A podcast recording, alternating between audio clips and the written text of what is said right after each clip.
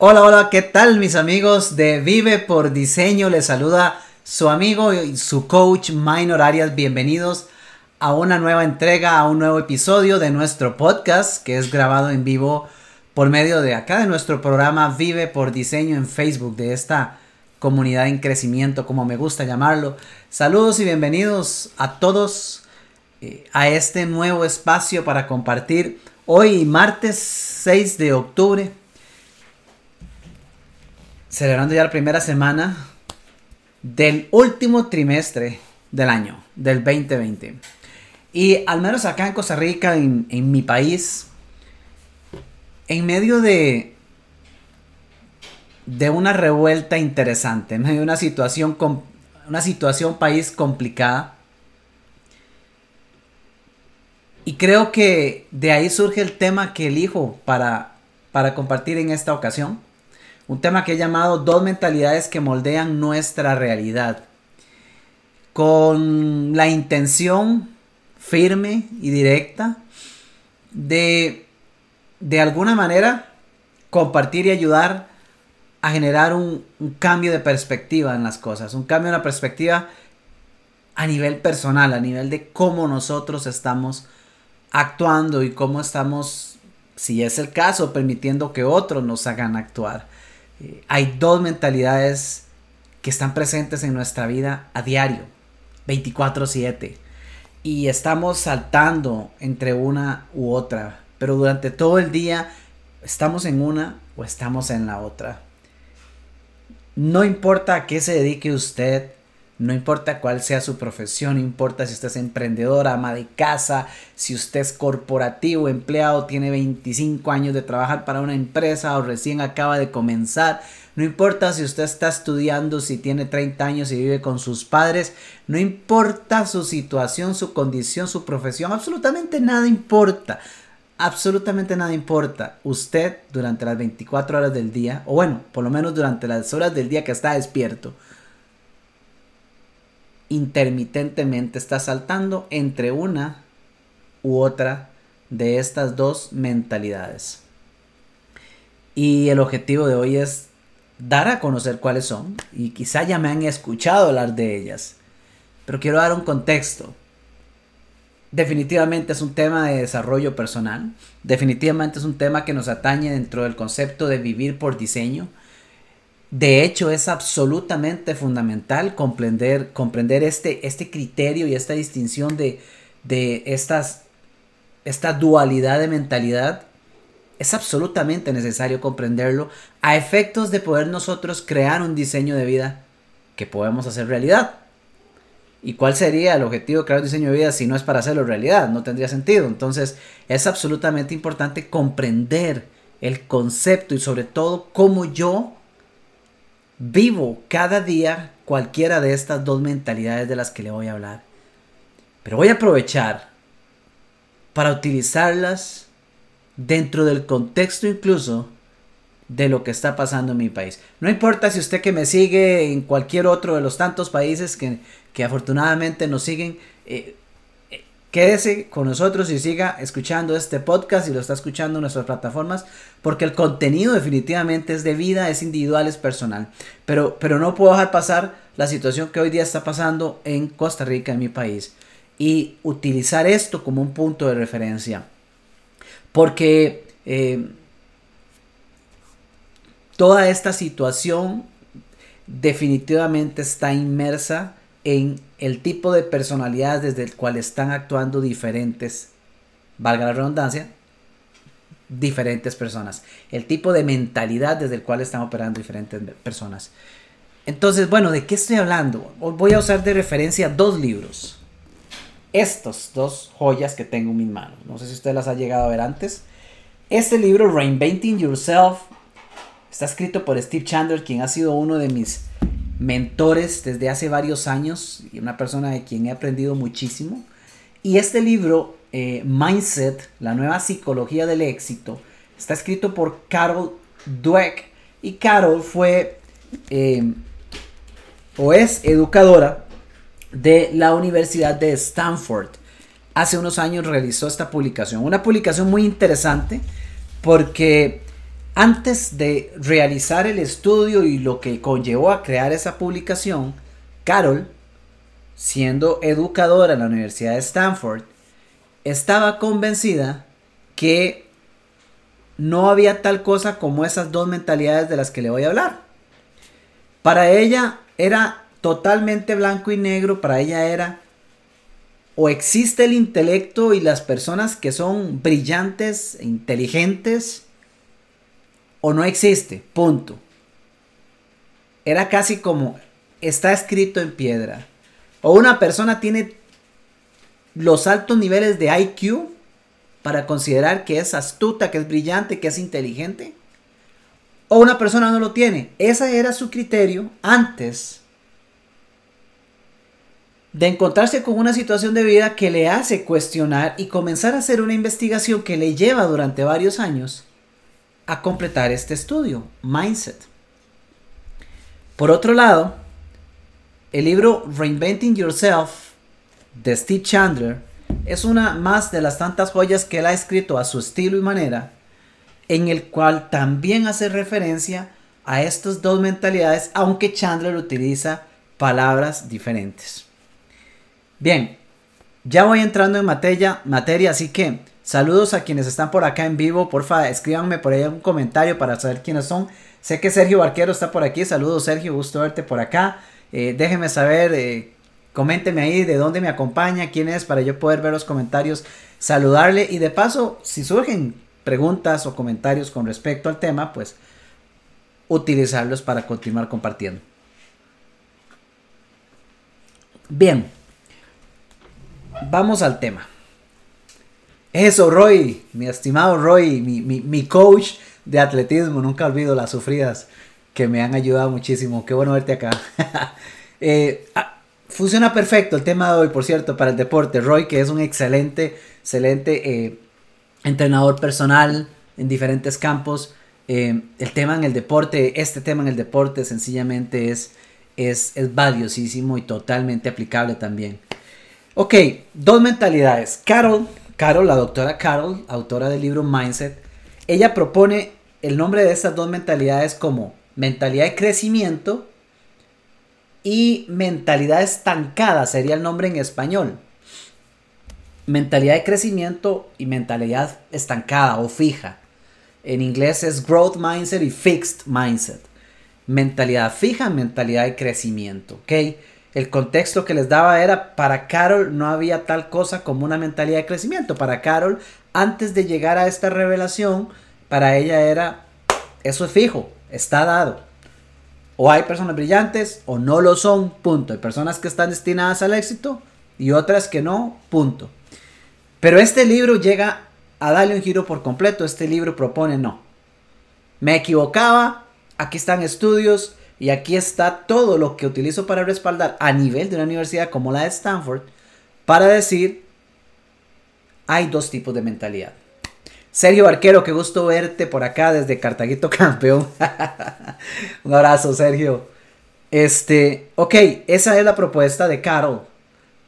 Mentalidad de crecimiento, mentalidad estancada o fija. A mí personalmente me encanta, me gusta mucho más la propuesta de Steve Chandler, que son dos mentalidades también. Y él le llama la mentalidad de víctima y la, la mentalidad de líder o de owner. En palabras de Chandler es owner versus victim mentalidad. De owner o de dueño o líder versus mentalidad de víctima. Son totalmente similares. Yo he podido estudiar por completo el libro de Carol, estudié un libro adicional que sacaron de otra universidad en el cual se basaban en el libro de Carol. Eh, con Chandler he trabajado, tengo clarísimo el concepto y ambos conceptos, no importa la palabra que usemos, están estrictamente ligados. Así que no hay problema cuál, cuál terminología utilicemos, pero quiero utilizar ambos. Voy a comenzar acá con el libro de Chandler, una pequeña, una pequeña lectura. que dice así, solo que, bueno, sí, vamos a ver. Dice, existen solamente dos tipos de persona en cualquier situación. O sea, no importa en qué situación se encuentre usted, dice Chandler, existen solamente dos tipos de personas. Las víctimas o los líderes. La palabra es owner y, y owner es, es dueño. En español es aquel que se victimiza o aquel que se vuelve dueño de su vida y de sus resultados. Al traducir podemos decir dueños, líderes. Dice más adelante,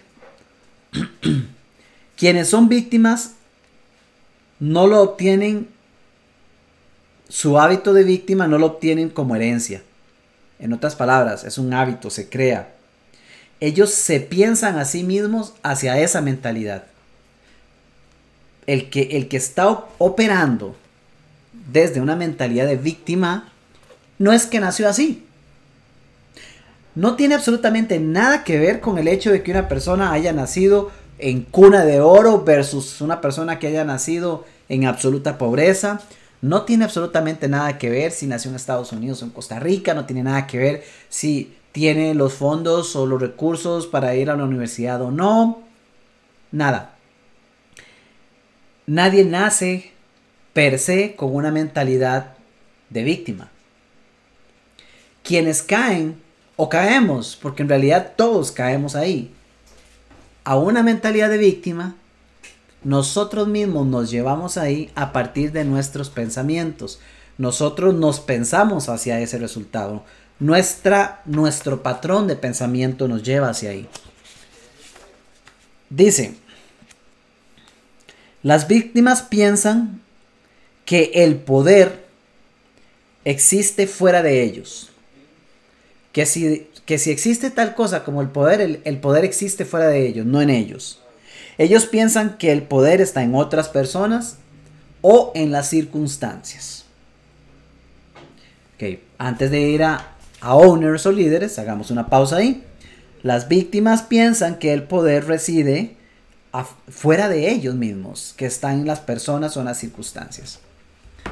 Ahí es cuando uno escucha personas que se han convencido a sí mismas, se han autoentrenado para decir, es que es que yo nací eh, en estas circunstancias, eh, toda mi familia ha sido pobre, yo nací en un barrio pobre, eh, nunca tuve un mentor, nunca tuve alguien que me diera un buen ejemplo y así sencillamente no se puede, yo estoy destinado a seguir así. Y, tú tienes que haber escuchado a alguien que hable de esa manera, porque yo he escuchado a muchos. Eso es un hecho, hay personas que piensan de esa manera.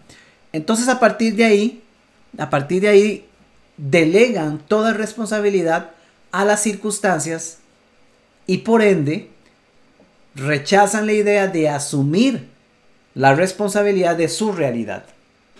En otras palabras, el poder lo tienen otros. Es que el gobierno ¡Pum!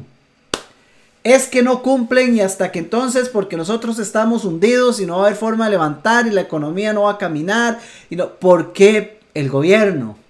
¿Ok? Y aquí voy a ir haciendo aclaraciones. Estoy hablando de temas de actualidad y no quiere decir que estoy defendiendo a ningún gobierno, lo absoluto. Pero quiero ser enfático que tampoco apruebo para nada los disturbios que se están generando en el orden público por querer solicitar una petición, un cambio. Aquí es donde voy a amarrar el tema. Las personas que operan desde una mentalidad de víctima,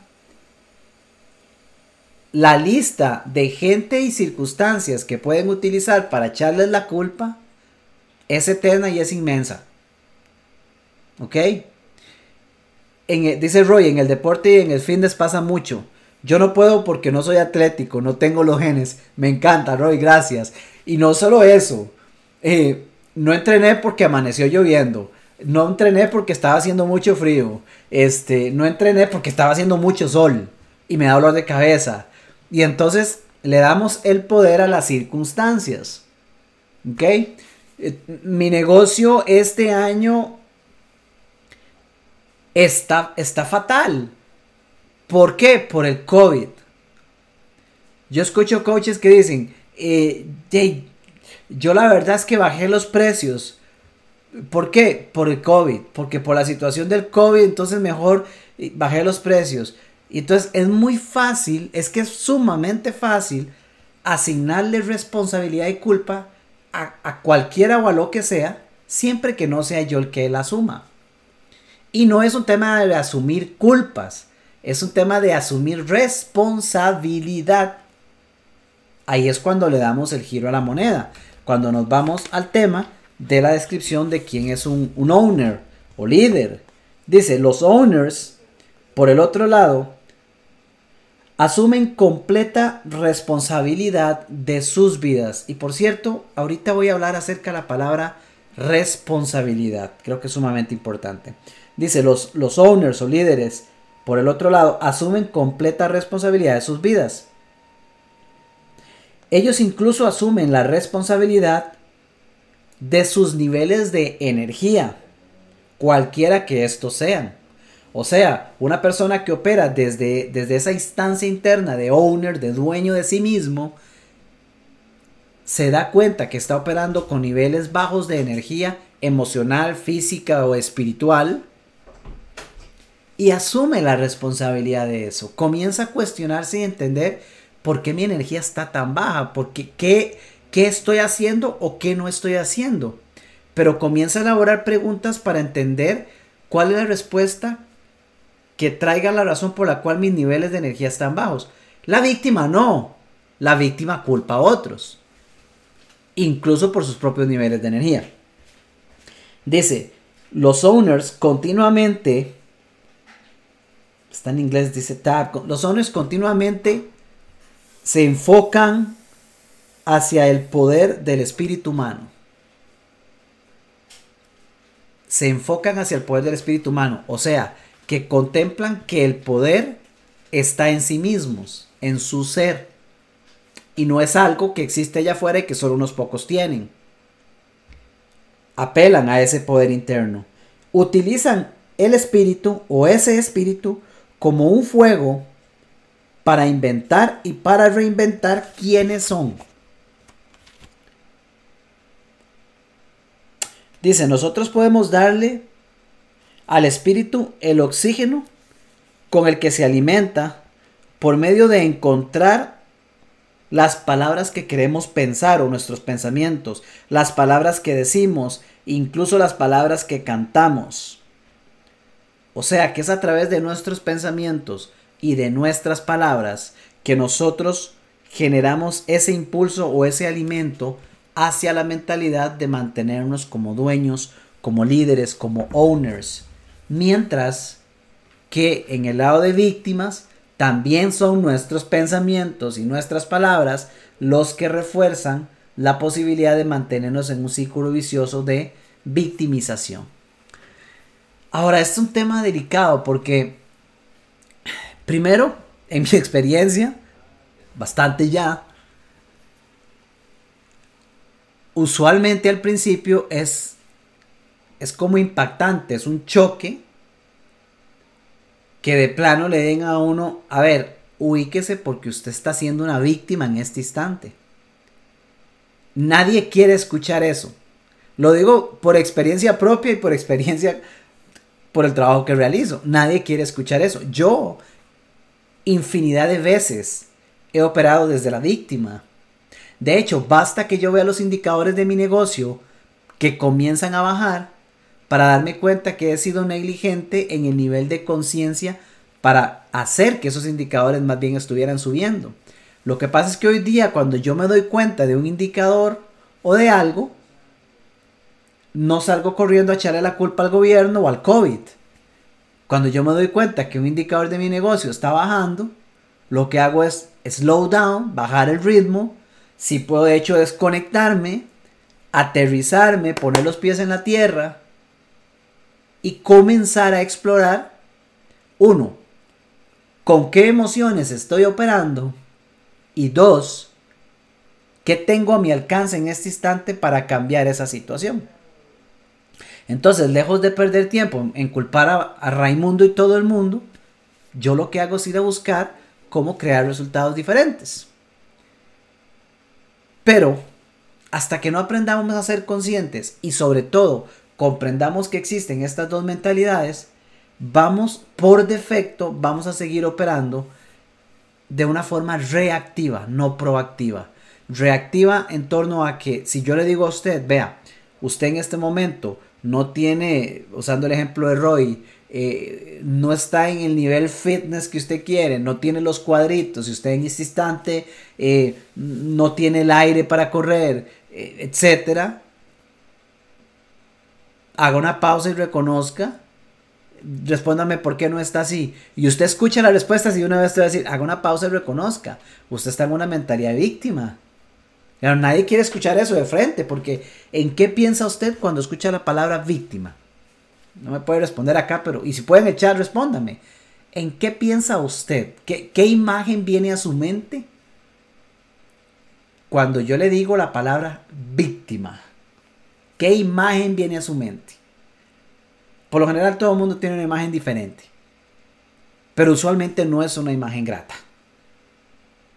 Y escuchar yo o hacer conciencia yo que estoy operando desde esa mentalidad y que me digan a mí, soy víctima, en este caso de víctima de mis pensamientos o víctima de mis circunstancias, obviamente eso va a generar una intención inmediata de rechazo.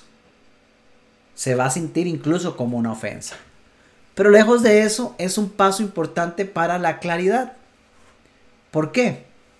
Porque la realidad que cada uno de nosotros está viviendo a nivel personal, a nivel de relaciones, de pareja, de amigos, de finanzas, de negocios, cualquiera de las áreas importantes de su vida, la realidad que usted está viviendo hoy, usted es quien la ha creado. Y esa es otra cosa que dependiendo de lo que sea nuestra realidad, no nos gusta mucho escucharlo. Usted me va a decir, Minor, que yo estoy sin dinero porque yo me, se me ocurrió sentarme a crear mi realidad de no tener plata. Tal vez conscientemente no, pero le aseguro que usted creó esa realidad inconscientemente. Cero dudas. Y no es bonito escuchar eso. Porque nosotros creamos sistemas y patrones de operación que nos llevan siempre a tener un resultado. El problema es que la mayoría de las veces esos sistemas y patrones son creados de forma inconsciente. Ahora, si yo estoy operando como una víctima, o como diría Carol, Carol Dweck, desde una mentalidad estancada o fija, eso se convierte en un hábito. Y si yo pierdo la conciencia de que estoy operando desde ahí, estoy inconscientemente creando sistemas para generar resultados, pero por ende son sistemas que generan resultados negativos. Ahora, cuando el, resultado negativo vuelve a suceder, lo que viene a hacer es reforzar la creencia de que es que yo no estoy destinado para esto. Yo no estoy destinado para para, para ser un gran atleta, yo no estoy destinado para tener mucho dinero, yo no nací para ser empresario, yo no nací para estudiar, yo no nací para tal, son mis genes, es la familia, todo el historial ahí para atrás. Cada vez que un resultado negativo surge, reforzamos una creencia. Pero vean qué interesante. Cuenta Carol, Carol Dweck que cuando ella estaba operando bajo este concepto de, de, una única mentalidad, si se quiere, llegó a confrontar si, si realmente eso era tan cierto como ella creía. Entonces hizo un pequeño experimento para empezar. Y el experimento que hizo fue que llevó a un grupo de niños a una sala los ingresaba solos individualmente, hacían un estudio individual con cada uno y les ponía un reto sencillo. El niño estaba solo con una mesa y le ponían primero un rompecabezas sencillo. El niño armaba el rompecabezas sin mayor problema. Luego le cambiaban el rompecabezas por otro un poco más complejo. El niño batallaba un poco, pero lo lograba armar y luego ya le daban un rompecabezas bastante difícil. Ahora, su expectativa, la expectativa de la doctora, era confirmar que en el primer momento de dificultad, ya, ya gravecito, el niño iba a reaccionar, iba a patalear o iba a perder el interés y lo iba a dejar botado el, el, rompecabezas y no lo iba a armar. Iba a reaccionar por no tener la facilidad y la agilidad para poder armarlo. Vaya sorpresa la que se lleva. Porque en el momento que los niños se encuentran con el rompecabezas difícil, comienza a encontrar reacciones como, ahora sí, esto es lo que yo esperaba. Y se genera más bien emoción en el niño. Otro dijo, uh, yo pensé que esto iba a ser informativo, pero esto sí me encanta, venga. Y se frotaban las manos ante el reto de ver cómo armo ese bendito rompecabezas. Y eso fue impactante y eso abrió todo el caso de estudio para escribir este libro, porque la expectativa que ella tenía era, el que tiene el IQ elevado y, tiene, digamos, que esos genes o esa capacidad eh, de inteligencia, va a tomarlo y va a buscar resolverlo sin mayor inconveniente. Pero el que el que tiene, el, que no tenía, la expectativa era el que no tenía ese nivel de inteligencia, lo iba a dejar botado o iba a reaccionar de mala manera. Pero se encontró lo opuesto. Se encontró que en su mayoría, si no todos, no recuerdo, pero se encontró que la reacción de los niños fue uh, un reto. Y lo tomaron con emoción. ¿Qué nos dice esto? Nos dice mucho nos dice que nosotros con el pasar del tiempo hemos aprendido a convertirnos en víctimas. Nos dice que para un niño encontrar un reto como un rompecabezas y no poder armarlo, en ningún momento tiene un significado que se llama fracaso. Sigue manteniendo un significado que se llama reto u oportunidad. Pero nosotros no empezamos a crecer y a menos de que aprendamos a ser conscientes de esta distinción de mentalidad y comencemos a dirigirnos hacia mantenernos presentes en una mentalidad de crecimiento, por defecto hemos aprendido con el pasar del tiempo que si me equivoco, si no armo el rompecabezas, si a mi negocio no llegan los clientes que llegaban antes, entonces pataleo. ¿Lo dejo botado o le echo la culpa a alguien? Porque yo no pude, porque a mi negocio no llegó la gente por el bendito COVID, porque a mi negocio no llegó la gente por el bendito gobierno, por whatever. Porque ustedes saben que si algo nos sobran son excusas. ¿A quién culpar es lo más sencillo del mundo? Pero eso lo hemos aprendido con el pasar del tiempo. Ese no es el operar por defecto cuando somos niños. De hecho, siendo niños exploramos y usted se cae explorando y se vuelve a levantar y, trata de nuevo. Se equivocó y usted no dice ya nunca más. No, los niños se frotaban las manos y decían, ah, qué rico, ahora sí, voy con eso, porque no me gana. Quiero resolverlo. Y tienen esa expectativa de no ver el fracaso, sino cómo lo resuelvo Ahí esos niños demostraron ser owners, demostraron ser líderes, buscaron las preguntas para ver cómo le daban la forma al rompecabezas. Lastimosamente, nosotros somos programados por repetición. Y claro, desde que nacemos, siempre lo digo en estas charlas, en estos espacios, desde que nacemos venimos siendo programados en casa y en la escuela y por los por los profesores, maestros, tíos, todo mundo. Y esa programación usualmente no es la mejor. Usted, usted, tal vez hoy día se ve más los escenarios, porque yo sí conozco algunos, tal vez hoy día se ven más los escenarios donde usted ve que un niño quiere darse por vencido y los padres más bien le dicen, no, eso está bien, hay que equivocarse, Busque otra forma. Tiene que haber otra manera. Y hoy día hay más conciencia en los padres. No la suficiente, pero estamos mejorando. Pero nuestros tiempos, si usted se relaciona más o menos con mi edad y qué sé yo, no es que, es que no es mucho atrás y hacia, hacia atrás, no. Lo que siempre hemos escuchado son frases y palabras de victimización. No es de extrañarse que nosotros las repliquemos hoy día. Pero el detalle está justo ahí.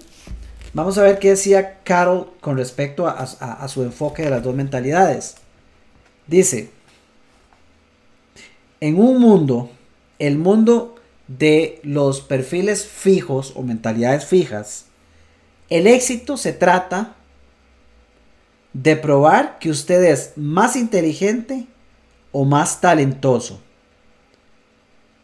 Validarse usted mismo. Mientras que en el otro mundo, o sea, en el mundo de del crecimiento y de la posibilidad de cambio de nuestras características, se trata de estirarnos, es stretching, estirar, estirarse a sí mismo para aprender algo nuevo, desarrollarse a sí mismo. Entonces, en la búsqueda del éxito, cualquiera que sea su definición, si operamos desde una mentalidad fija o estancada, vamos a contemplar que el éxito solamente se logra si yo logro probar que soy más inteligente o más astuto que el resto del mundo. Desde una mentalidad fija. Y si yo no tengo ese nivel de astucia o inteligencia, estoy frito. Y desde esa perspectiva, si yo considero que no soy inteligente, o mil veces en casa me dijeron, es que usted es bien bruto, pues creí, crecí creyendo que soy bien bruto. Y entonces más adelante ni siquiera intento, porque los inteligentes son otros. Entonces a mí me toca lo que me tocó. Y dele gracias a Dios que tiene trabajo, papito. Y que ese con ese y ni pestañe para que lo cuide. Porque usted no está para más. Y esas son creencias que están ahí programadas. ¿Por qué se tiene una mentalidad fija o estancada? Pero en la otra mentalidad no.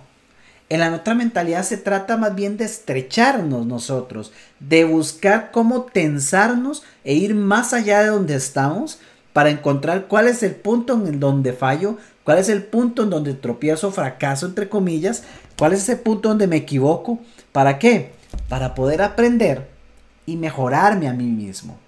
Es el reto del chiquillo frente al rompecabezas. Ahí es cuando yo digo, ok, ahí es cuando ese dicho famoso que dice, si la vida te da limones, aprende a hacer limonadas. Es que más de uno con la mentalidad fija, la vida le da limones y los agarra y los tira. Cuesta abajo porque dice que ya tiene muchos. O que no le gusta la limonada. Y aquí el tema es comprender porque obviamente esto es un proceso. Pero este, este compartir hoy es para ayudar a comprender que durante diversos momentos del día nosotros podemos estar saltando de owner a víctima, de owner a víctima, víctima, víctima, owner a víctima. Téngalo por seguro. Yo lo invito a que usted haga un recuento hoy mismo. Hoy que me está escuchando, termine esta, esta, esta conversación, este espacio. Haga un recuento de las diferentes actividades suyas del día.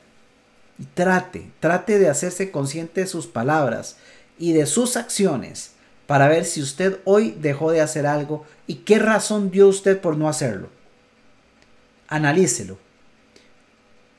En la mayoría de los casos, la mayoría de las veces, yo me incluyo en eso, termino encontrando la razón que viene a mi mente. Pero cuando analizo la razón, me doy cuenta que esa razón es una excusa, lo cual quiere decir que operé como una víctima de mis pensamientos, de mis circunstancias, del clima, de que se me dañó el carro, en fin, algo o alguien tiene la culpa, la razón del por qué no lo hice, pero no soy yo. Aquí no es un tema de buscar culpables, aquí es un tema de desarrollar responsables. Y voy a hablar de la palabra responsabilidad que les dije que iba a mencionar. Responsabilidad en inglés es responsibility. Separamos la palabra en dos palabras y tenemos response y ability. Responsabilidad, nuestra habilidad para responder. Pero aquí usualmente existe un malentendido. ¿Qué siente usted o en qué piensa usted cuando escucha la palabra usted es responsable? Piénselo. Usualmente, ¿qué siente? Responsabilidad. Usted es responsable. Usted es el responsable de que eso suceda. Usted es el responsable de lo que sucedió. Usted es responsable de lo que le pasó a su hermano. Usted es responsable. ¿Qué llega a usted? ¿Qué emoción? ¿Qué sentimiento en el cuerpo? ¿Qué imagen llega con la palabra responsable? Típicamente, esta palabra genera un peso. Se siente pesada. Y usualmente se siente como, uy, yo no lo quiero. A mí no me encalamen ese muerto. A mí no me pasen eso. Yo no quiero la responsabilidad. Yo no quiero, yo no soy el responsable. Yo no fui el responsable. Yo no quiero ser el responsable. Usualmente hay una reacción automática en nosotros hacia repeler la responsabilidad. Y esto es a razón de un malentendido. ¿Por qué así? Porque si volvemos a la definición básica de responsabilidad, esta implica nuestra habilidad de responder. ¿Qué quiere decir eso? que si yo comprendo bien el concepto de responsabilidad y quiero operar desde una mentalidad de crecimiento o de owner, entonces uno de los mejores aliados que tenemos es la responsabilidad misma. ¿Por qué? Porque si porque vino el COVID se impactó la forma tradicional con la que yo siempre he hecho negocio, ahora tengo un aliado que me dice, usted tiene la habilidad de responder. Eso significa que usted tiene todos los recursos para contemplar nuevas formas, nuevas ideas, nuevos métodos para generar resultados iguales o mejores de los que antes tenía. Usted y yo tenemos, todo mundo tiene esa capacidad y habilidad para responder.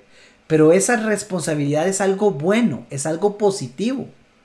Si usted aprende a, a cambiarle la connotación de negativo a positivo a la palabra responsabilidad, créame que usted va a seguir buscando a diario cómo asumirla. Esa palabra va a hacer que en el momento que yo contemple algo donde quiero justificarme como víctima, yo me contemple cómo puedo ser responsable. Pero de nuevo, no responsable desde la culpa. Ahí está el malentendido. Uy, usted es el, responsable y le tocó. Usted paga los platos rotos. Usted estaba a cargo, se perdió el dinero, usted es responsable, lo paga. Usted estaba a cargo de cuidar, pasó eso, castigado. Usted es responsable por su nota, se sacó un 20, castigado. Eso es asumir el concepto de responsable desde la culpa, pero es un malentendido. Así vinculamos una palabra que tiene un potencial creativo y positivo y lo vinculamos con acciones que han sido negativas, castigos, por ejemplo. Pero si le damos vuelta a esa connotación ahorita, y eso es algo que usted puede hacer ya, entonces comprendemos que ser responsables, que la responsabilidad en mí es un plus, es algo sumamente positivo. Cuando yo lo uso a mi favor, entonces ante cada obstáculo que me encuentro, asumo la habilidad de responder hacia, hacia, ese, hacia ese obstáculo. Ahí es cuando el niño ve el rompecabezas difícil y se hace responsable, pero responsable desde la habilidad para responder. Comienza a forzar su mente para encontrar, encontrar cómo crecer.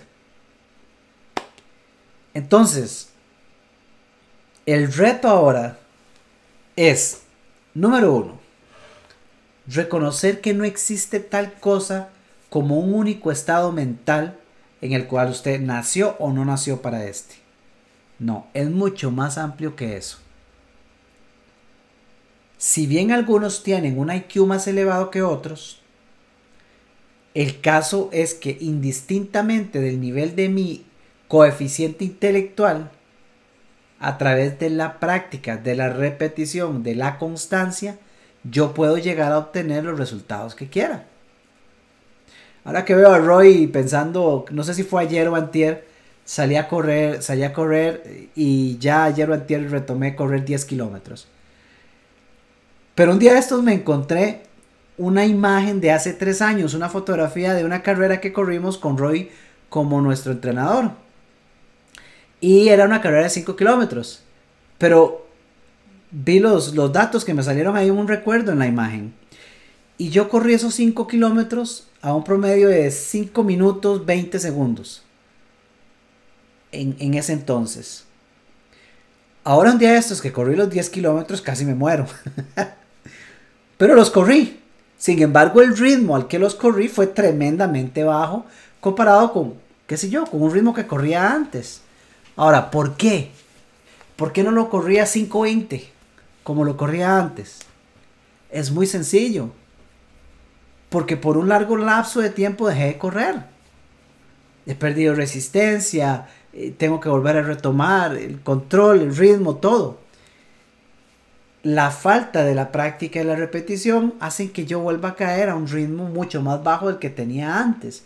Pero el retomar ese nivel, ese ritmo, esa práctica, incuestionablemente va a permitir que dentro de poco otra vez pueda correr los 10 kilómetros o lo que sea a un ritmo mucho más elevado como estaba antes. ¿Por qué? Porque esa práctica y esa repetición me lleva ahí.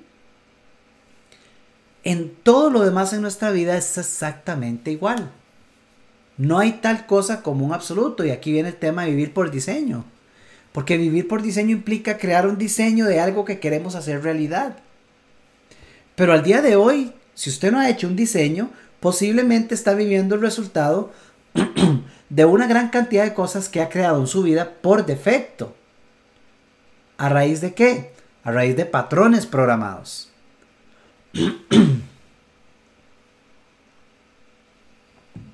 Entonces, ¿cómo rompemos esos patrones? Bueno, número uno, reconociendo que es asumiendo la responsabilidad de romperlo. Porque por defecto no se va a romper solo. Y yo tengo la habilidad de, de responder. Response ability. Yo tengo la habilidad de responder para romper ese patrón. Entonces, si por ejemplo uno de los patrones que yo he vivido y que hoy no estoy a gusto y es parte de lo que yo quiero poner en un diseño de vida, es que yo quiero verme fit y quiero verme con cuadritos o al menos quiero tener buena salud, no cansarme por caminar 100 metros, por ir a caminar montañas, lo que sea. Ok, eso no va a cambiar por defecto. Yo debo de asumir el compromiso y la responsabilidad. Si yo lo asumo, tengo ya la certeza en mí de que tengo la habilidad para cambiar eso. Y que cambiarse esa mentalidad es el reto de todos los días. ¿Por qué? Porque si mañana voy a salir a entrenar y el día amanece terriblemente frío y garubeando, mi mecanismo interno programado va a decir que rico siga durmiendo. Pero yo tengo toda la habilidad para contrarrestarlo y decir, no señor, me levanto y me voy. Y si no salgo porque es un tremendo aguacero, me levanto y hago ejercicios acá en la casa. O hago algo al respecto. Pero no cumplo el patrón que he venido utilizando siempre. ¿Es complicado? No, no es complicado, pero requiere intención de nuestra parte. Lo delicado de esto, y sabiendo que nos quedan unos 10 minutos, lo enfoco hacia esto. Lo delicado de no ser intencionales para lograr interpretar desde cuál de las dos mentalidades estoy operando yo, es que por defecto vamos a estar operando desde la mentalidad de víctimas. Y cuando estamos operando desde la mentalidad de víctimas, todo mundo es culpable menos yo. Entonces, no hay posibilidad de razonar con alguien que está haciendo bloqueos porque tiene un argumento más más que reforzado en su mente que justifica los actos que está realizando, culpabilizando a quien quiera que quiera culpabilizar. Y de nuevo, esto no es un tema ni siquiera local y es el gobierno de Costa Rica o lo que sea, no, esto pasa en todo lado y pasa en todo momento. Si yo estoy operando como víctima, hay un problema todavía mayor. Y este es que cuando yo opero como una víctima, cualquier persona allá afuera que no esté operando como víctima, tiene todo el poder para controlarme. Porque yo como víctima creo que el poder está afuera. Y ahí es cuando uno ve que una o dos cabezas manejan a un pueblo como un rebaño. Y eso es lo que está pasando. Pero eso pasa siempre. Y la única forma de poder responder a esto, la única forma de poder darle un giro radical a esto, es que de manera individual comprendamos que yo puedo ser el capitán de mi barco, el arquitecto de mi diseño, el que define mi destino. Y es, no es hasta que yo asuma esa responsabilidad que dejo de permitir que otros me controlen. Pero necesito ser consciente. Y yo sé que un live como este no va a llegar a cambiar la mentalidad de todo el mundo, pero si al menos hace una grieta en unas cuantas personas va a ser más que suficiente. Porque todo lo que necesitamos es una grieta en el patrón de pensamiento que tenemos para generar un cambio. Esa grieta Permite que entre luz, porque donde usted está de víctima, allá adentro está oscuro, usted no ve. Usted no ve posibilidades cuando usted está de víctima. Cuando, cuando un empresario habla conmigo y me dice, pucha, es que el COVID me botó todo, todo, todo, todo. Puña, sí, yo tengo empatía, yo entiendo, yo sé, yo sé que el modelo que venía funcionando se cayó porque el COVID y todas las circunstancias a raíz de él hicieron que se cayera. Pero lo que la persona no ve es que mientras sigue operando como víctima, deja de ver un millón de posibilidades que existen allá afuera. Y son las que yo veo porque cuando llego a trabajar con mis clientes, yo no, ni estoy operando como víctima, ni les compro sus cuentos y, eh, y sus historias. Entonces yo puedo ver un millón de oportunidades alrededor que esa persona en particular no ve. Un entrenador como Roy sabe que mientras está entrenando gente, lo que, más va a escuchar son quejidos. Cinco más, está loco, ya no doy. Hágale. Una vez le dije a Roy,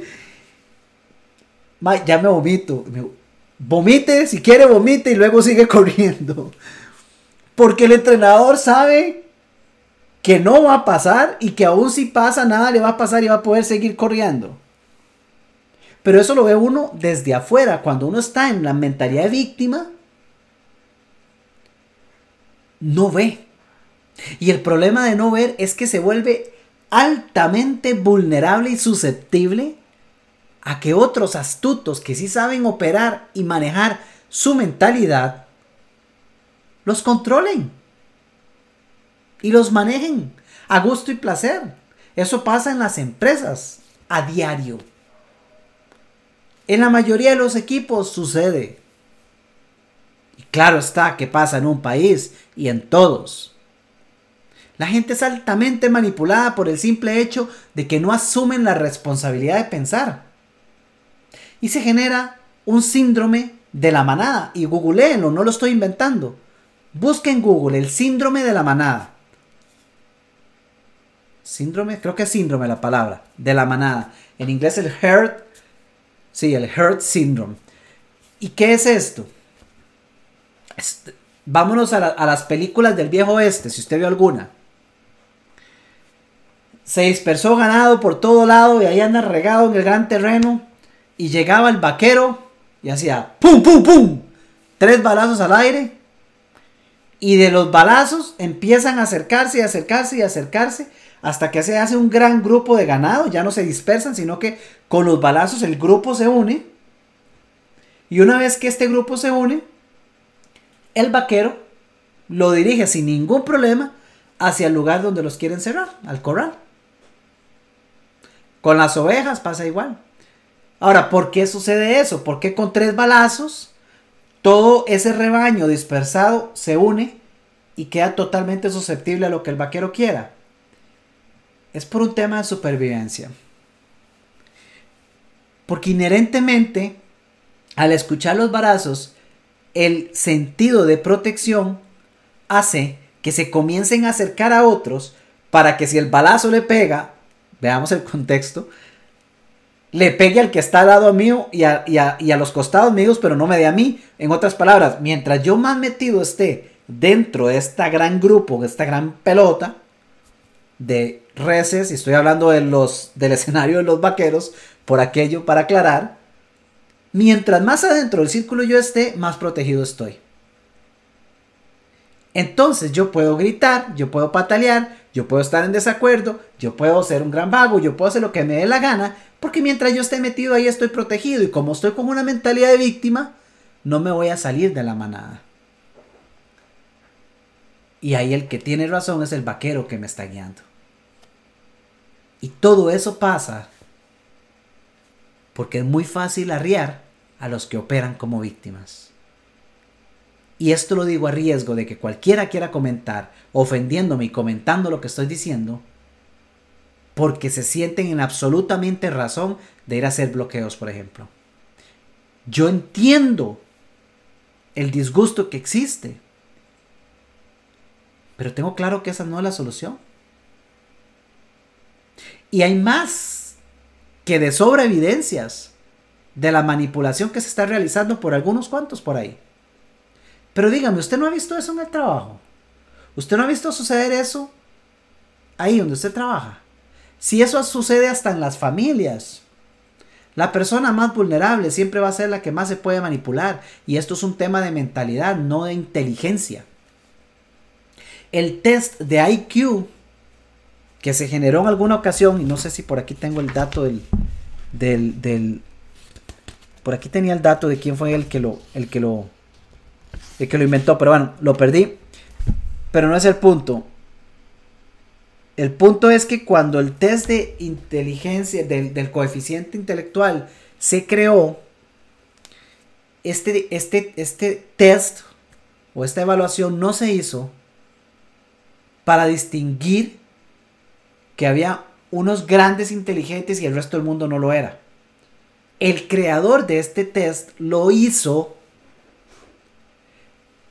porque entendía que desde el punto de vista de coeficiente intelectual, algunas personas tenían niveles más elevados que otras, y con este test él quería identificar cuáles tenían un nivel de inteligente, de coeficiente intelectual más bajo, para exponerlos a métodos de aprendizaje diferentes que les permitiera elevar su IQ.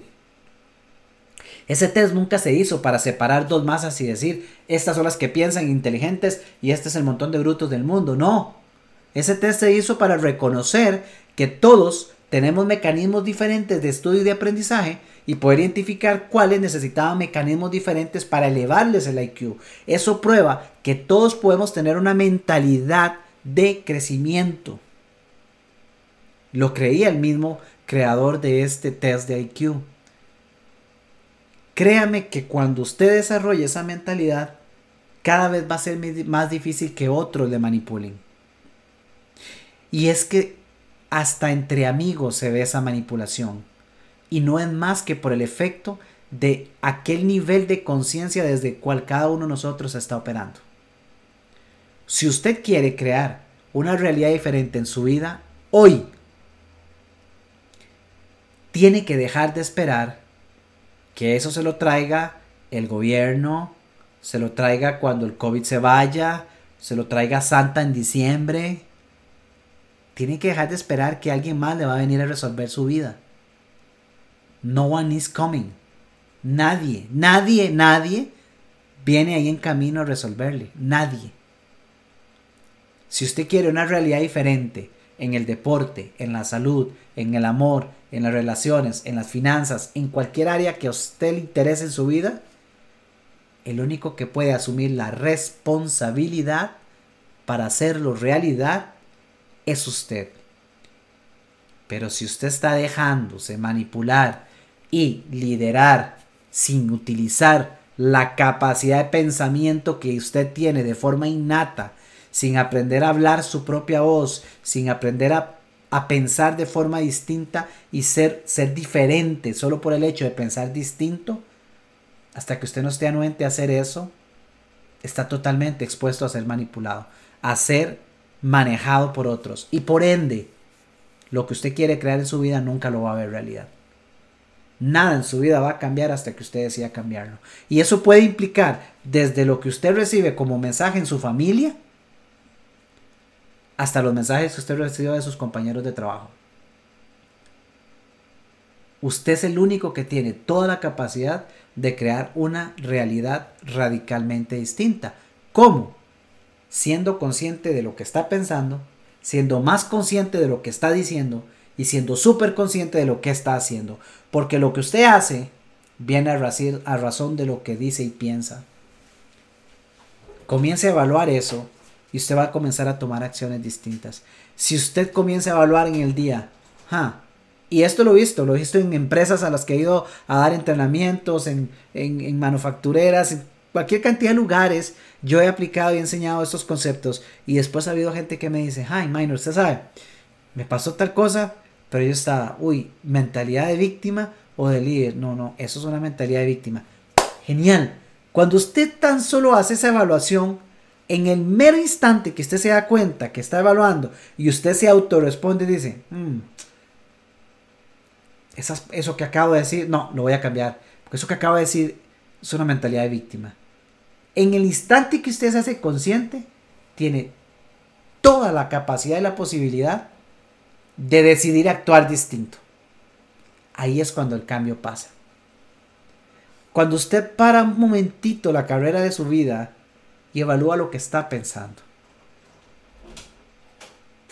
¿Cuántas personas escucho decir, es que ya yo he tratado 15, 20 veces, o 15 y 20 años, y, y, ni el carro he podido cambiar, o sea, mi economía no cambia y, por más que pase el tiempo, ya, ya me resigné.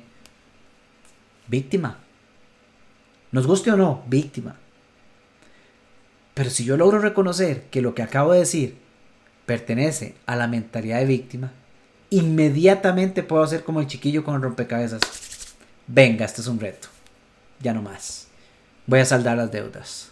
Ya no más. Tengo este salario, pero voy a buscar cómo carajos me hago, aunque sea 500 dólares o 200 dólares o 50 dólares mensuales adicionales. Voy a ver qué invento, pero algo tiene que salir para hacerme una cantidad de dinero más. De ahí es donde hemos visto en estos días con la pandemia cómo ha habido un montón, y eso es bellísimo, un montón de personas que han creado nuevos emprendimientos, pero vemos otros miles y no millones que han vivido el embate de la pandemia y siguen sufriendo por la leche derramada. Todos tenemos la capacidad de buscar cómo crear una realidad distinta, pero no todos lo hacemos. Porque para hacerlo se requiere un espacio de conciencia para asumir las riendas, la responsabilidad. Hoy me enteré de un muchacho en las playas de Manuel Antonio que a raíz de la pandemia había perdido el trabajo y tenía meses, este, no sé cuánto tiempo sin, trabajar y necesitaba el sustento.